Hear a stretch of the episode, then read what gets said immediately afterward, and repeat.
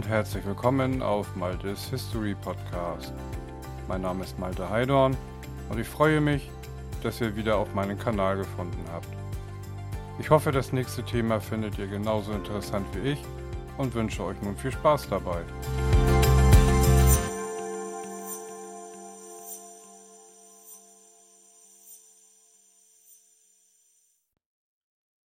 Campingpionier Detlefs wie ein Handelsvertreter den Wohnwagen erfand, aus Liebe.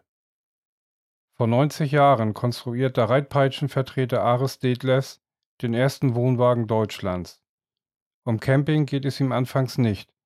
Er will einfach nur möglichst viel Zeit mit seiner Frau Friedel verbringen. So wird er zufällig zum Pionier einer völlig neuen Art, Urlaub zu machen.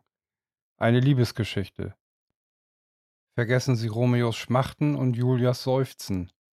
Vergessen Sie Harry, vergessen Sie Sally. Arist und Friedel. Prägen Sie sich diese Namen ein, zumindest wenn Sie einen Wohnwagen besitzen oder vielleicht sogar zu jenen gut 70.550 Menschen gehören, auf die im vergangenen Jahr in Deutschland ein Karawan neu zugelassen wurde. Denn Arist und Friedel, jenen Traumpaar des 20. Jahrhunderts, verdanken sie gewissermaßen ihren Urlaub auf Rädern. Schließlich musste das Haus am Haken erst einmal erfunden werden. Und das haben Arist und Friedel für sie erledigt, vor 90 Jahren. Wie so viele Pärchen lernten sich die beiden auf der Piste kennen. Im Falle von Aris Detlefs und Friedel Edelmann war es die Skipiste. Er, Unternehmerssohn aus Isny im Allgäu, handelsreisender Reitpeitschen- und Skistockvertreter. Sie, knapp zehn Jahre älter, äußerst charismatisch, Freigeist und Malerin.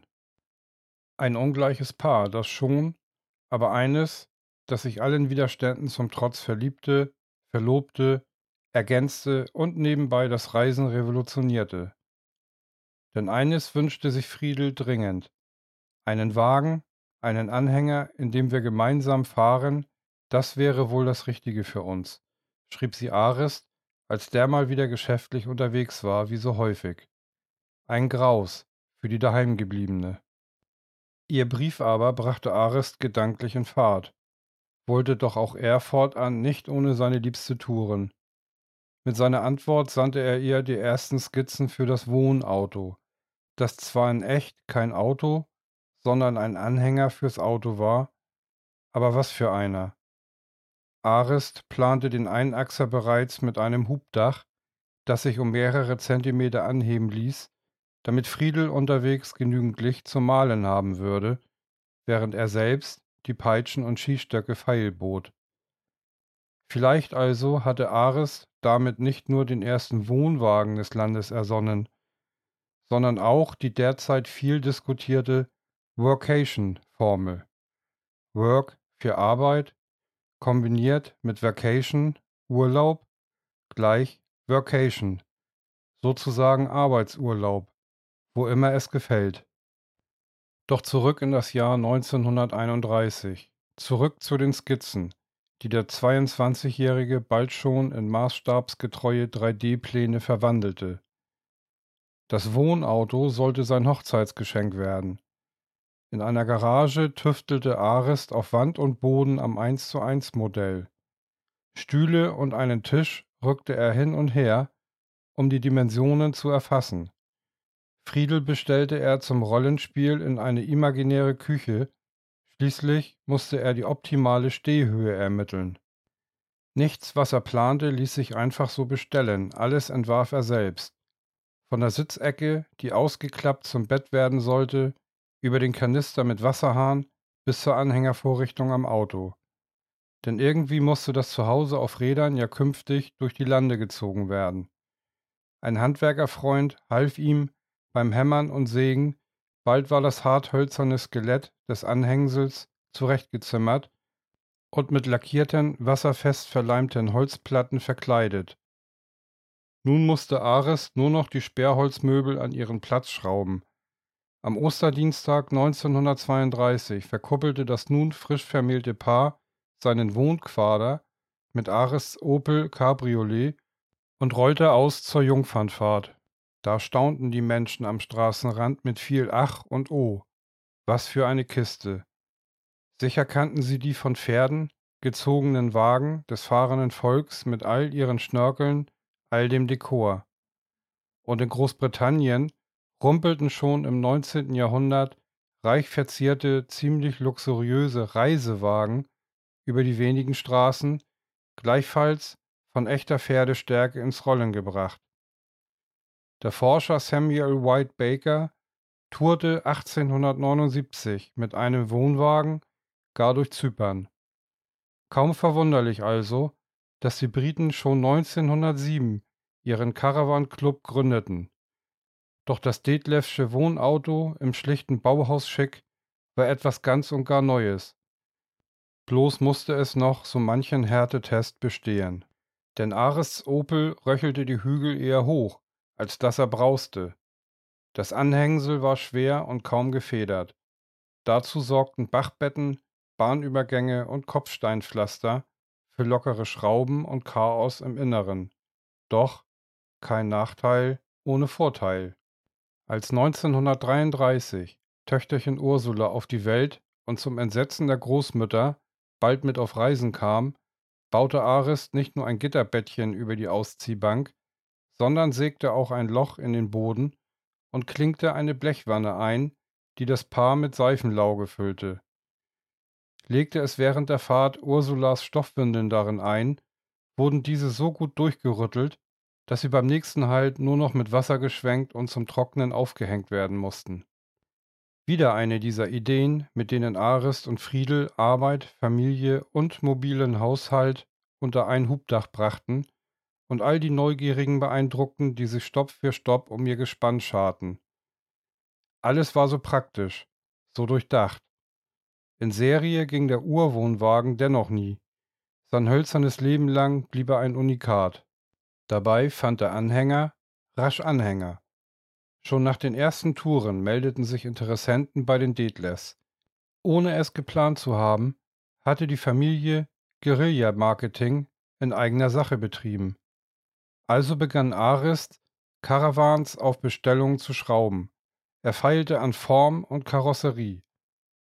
Der Wagen muss gefällig sein, mahnte Friedel die Ästhetik an. Statt Ecken und Kanten verpasste der Pionier seinem neuen Modell darum aerodynamische Rundungen und nahm sich dessen Gewichtsproblemen an, mit vier alublechernen Wänden. Das Klappdach ermöglichte leichteres Fahren mit erniedrigtem Hänger. Aufgestellt erweiterte es den Innenraum um einen halben Höhenmeter. Im Heck befand sich die Sitzgruppe, im Bug waren Küche und Schrank untergebracht. Um den spartanischen Schick des Interieurs hatte sich Friedel gekümmert. Dann war er fertig. Der Tourist. Ein 1880 Reichsmark teures Kundenmodell, mit dem auch die Erfinderfamilie tourte. 70.000 Kilometer in sechs Jahren. Für rund 900 Nächte klappte das Trio die Bank zum Bett aus und das bevorzugt wassernah in der Wildnis. Arist und Friedel liebten das Morgenbad, außerdem suchte Arist stets nach spannenden Perspektiven für Friedels Malerei. Schnell fanden Wohlhabende und Prominente Gefallen am Tourist, die Nachfrage stieg. Zwar produzierte Detlefs noch immer Peitschen und Skistöcke, doch Arist erweiterte die Fabrik um die Betriebsabteilung Detlefs Wohnautobau und beschäftigte 1936 bereits sechs Mitarbeiter.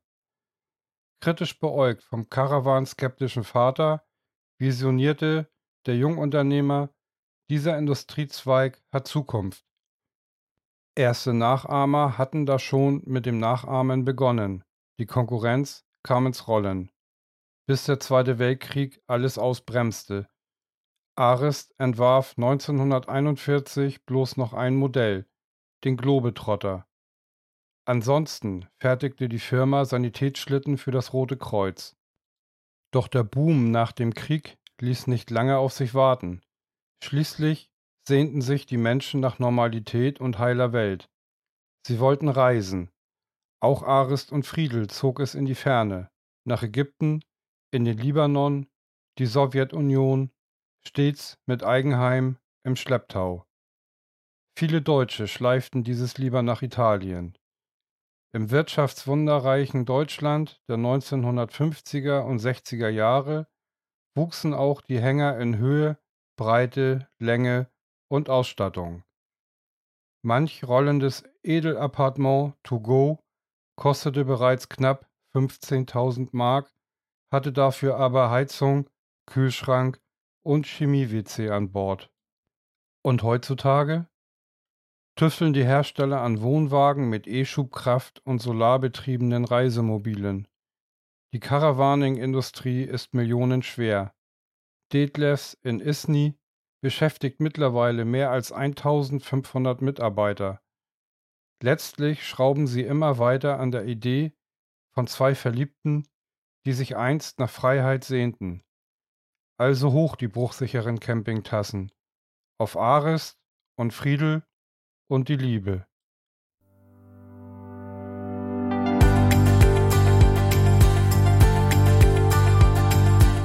So, das war's mal wieder von mir. Vielen Dank fürs Zuhören. Bis zum nächsten Mal auf Maltes History Podcast.